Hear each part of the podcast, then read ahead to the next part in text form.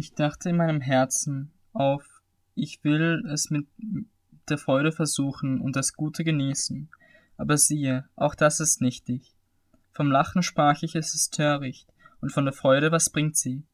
Ich nahm mir in meinem Herzen vor, meinen Leib mit Wein zu verwöhnen, doch so, dass mein Herz in Weisheit die Leitung behielte, und mich an der, die Torheit zu halten, bis ich sehe, was für die Menschenkinder gut zu tun sei in ihren gezählten Lebenstagen unter dem Himmel. Ich führte große Unternehmungen durch. Ich baute mir Häuser, pflanzte mir Weinberge. Ich schuf mir Gärten und Parkanlagen und pflanzte darin Fruchtbäume jeder Art. Ich legte mir Wasserteiche an, um daraus den sprossenden Baumwald zu tränken. Ich kaufte Knechte und Mägde und hatte auch Gesinde, das in meinem eigenen Haus geboren war. So hatte ich auch größere Rinder und Schafherden als alle, die vor mir in Jerusalem gewesen waren. Ich sammelte mir auch Silber und Gold, Schätze der Könige und Länder, ich verschaffte mir Sänger und Sängerinnen, und was zur Wollust der Menschensöhne dient, Frauen über Frauen. Und ich wurde größer und reicher als alle, die vor mir in Jerusalem gewesen waren. Auch blieb meine Weisheit bei mir, und ich versagte meinen Augen nichts von allem, was sie begehrten. Ich hielt mein Herz von keiner Freude zurück, denn mein Herz schöpfte Freude aus all meiner Mühe, und das war mein Teil von aller meiner Mühe. Als ich mich aber umsah nach all meinen Werken, die meine Hände gemacht hatten, und nach der Mühe, die ich mir gegeben hatte, um sie zu vollbringen, siehe, da war alles nichtig und ein Haschen nach Wind, und nichts Bleibendes unter der Sonne. Und ich wandte mich zur Betrachtung der Weisheit, der Tollheit und der Torheit. Denn was wird der Mensch tun, der nach dem König kommt? Das, was man längst getan hat. Und ich habe eingesehen, dass die Weisheit einen so großen Vorzug vor der Torheit hat, wie das Licht vor der Finsternis. Der Weise hat seine Augen im Kopf, der Tor aber wandelt in der Finsternis. Zugleich erkannte ich jedoch, dass ihnen allen das gleiche Geschick widerfährt. Da sprach ich in meinem Herzen, wenn mir doch das gleiche Geschick widerfährt wie dem Torn, warum bin ich denn so überaus weise geworden?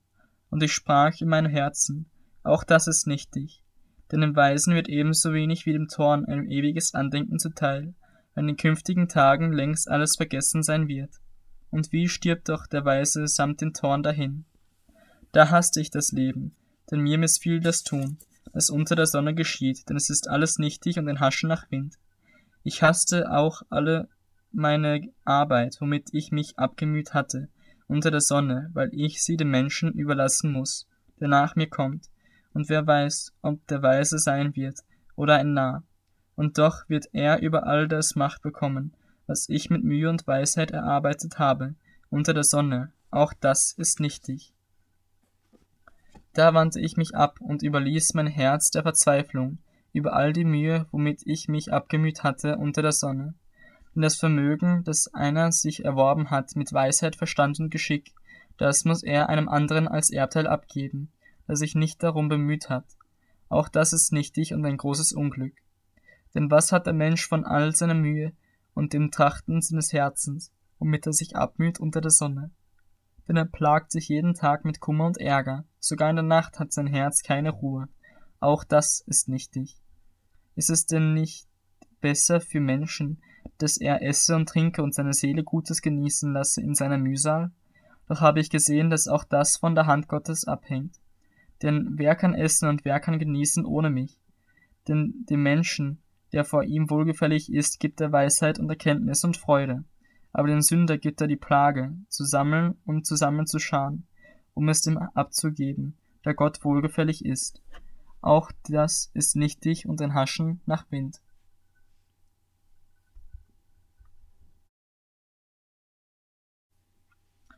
Alles hat seine bestimmte Stunde, und jedes Vorhaben unter dem Himmel hat seine Zeit. Geboren werden hat seine Zeit und sterben hat seine Zeit. Pflanzen hat seine Zeit und das gepflanzte Ausreißen hat seine Zeit. Töten hat seine Zeit und heilen hat seine Zeit. Zerstören hat seine Zeit und bauen hat seine Zeit. Weinen hat seine Zeit und lachen hat seine Zeit. Klagen hat seine Zeit und tanzen hat seine Zeit. Steine schleudern hat seine Zeit und Steine sammeln hat seine Zeit. Umarmen hat seine Zeit und sich der Umarmung enthalten hat auch seine Zeit. Suchen hat seine Zeit und verlieren hat seine Zeit. Aufbewahren hat seine Zeit und wegwerfen hat seine Zeit. Zerreißen hat seine Zeit und flicken hat seine Zeit. Schweigen hat seine Zeit und Reden hat seine Zeit. Lieben hat seine Zeit und Hassen hat seine Zeit. Krieg hat seine Zeit und Frieden hat seine Zeit.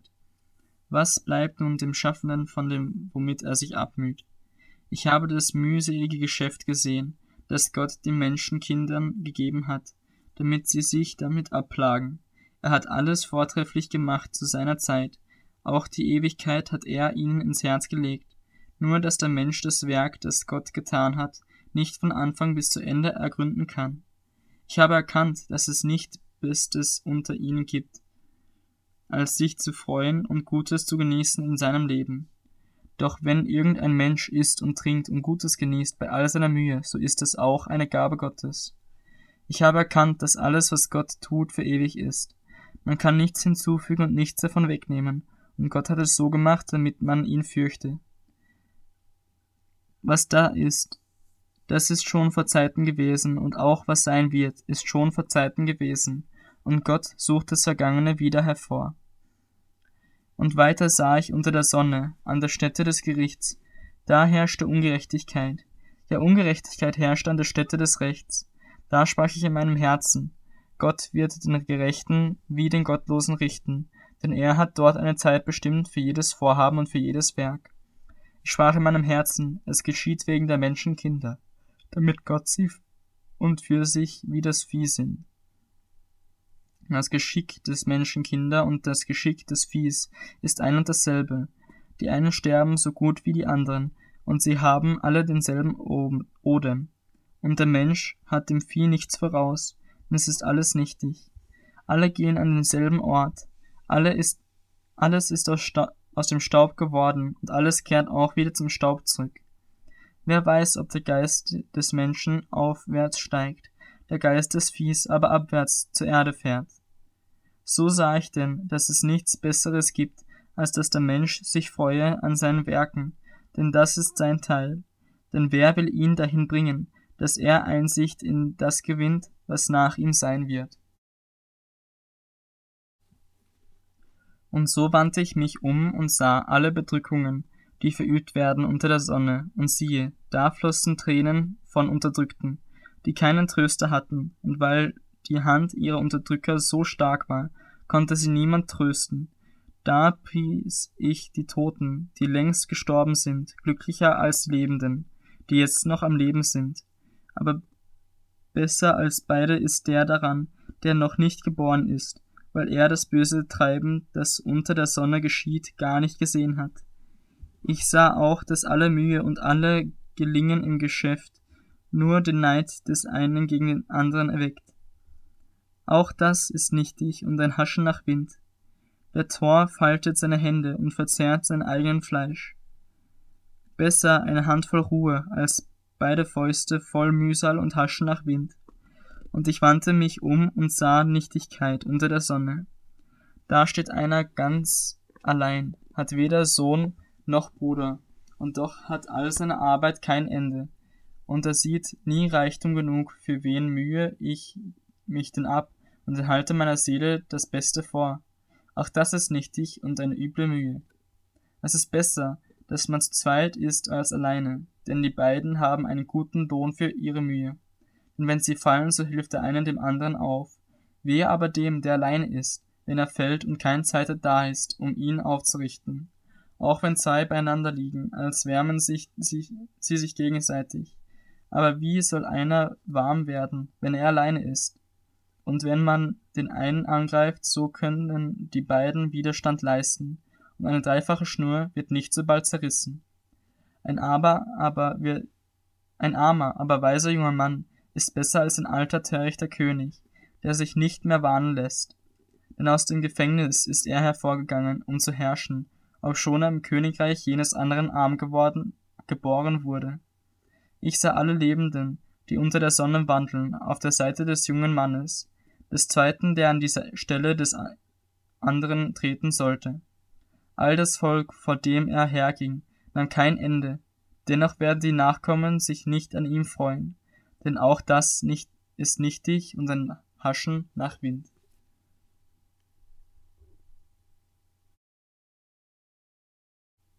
mit deinem Mund und lass dein Herz keine unbesonnenen Worte vor Gott aussprechen. Denn Gott ist im Himmel und du bist auf der Erde. Darum sollst du nicht viele Worte machen. Denn Träume kommen von viel Geschäftigkeit und dummes Geschwätz von vielen Reden. Wenn du Gott ein Gelübde ablegst, so versäume nicht, es zu erfüllen, denn er hat kein Wohlgefallen an den Zorn. Was du gelobt hast, das sollst du auch erfüllen. Es ist besser, dass du nichts gelobst, als dass du etwas gelobst und es nicht erfüllst. Lass dich durch deinen Mund nicht zur Sünde verführen und sage nicht von dem Boten, es war ein Versehen. Warum soll Gott über deine Äußerung erzürnen und das Werk deiner Hände verderben? Denn wo man viel träumt, da werden auch viel nichtige Worte gemacht. Du aber fürchte Gott. Wenn du Unterdrückung des Armen im Land siehst und Beraubung im Namen von Recht und Gerechtigkeit, so wundere dich nicht darüber. Denn über den Hohen lauert noch ein höherer und über ihn noch höhere. Doch ein Vorteil für ein Land ist bei alledem ein König, der dem Ackerbau dient. Wer Geld liebt, bekommt vom Geld nicht genug, und wer Reichtum liebt, nicht vom Gewinn. Auch das ist nichtig. Wo viele Güter sind, da sind auch viele, die davon zehren, und was hat ihr Besitzer mehr davon als eine Augenweide? Süß ist das Schaf des Arbeiters, ob er nun wenig oder viel ist. Aber den Reichen lässt seine Übersättigung nicht schlafen. Es gibt ein böses Übel, das ich gesehen habe unter der Sonne, Reichtum, der von seinem Besitzer zu seinem Schaden aufbewahrt wird. Geht solche Reichtum durch einen Unglücksfall verloren und hat der Betreffende einen Sohn gezeugt, so bleibt diesem gar nichts in der Hand. So nackt, wie er aus dem Leib seiner Mutter gekommen ist, geht er wieder dahin, und er kann gar nichts für seine Mühe mitnehmen, das er in seiner Hand davongetragen könnte. Das ist auch ein böses Übel, dass er gerade so, wie er gekommen ist, wieder gehen muss. Und was bleibt ihm davon, dass er sich um Wind abgemüht hat? Dazu muss er all seine Tage sein Brot in Finsternis essen und hat viel Ärger, Leiden und Zorn. Siehe, was ich für gut und für schön ansehe, ist das, dass einer esse und trinke und Gutes genieße, bei alle seiner Arbeit, womit er sich abmüht, unter der Sonne, alle Tage seines Lebens, die Gott ihm gibt, denn das ist sein Teil.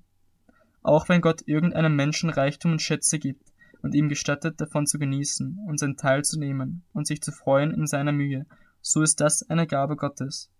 Denn er denkt nicht viel an die Kürze seiner Lebenstage, weil Gott ihm die Freude seines Herzens gewährt.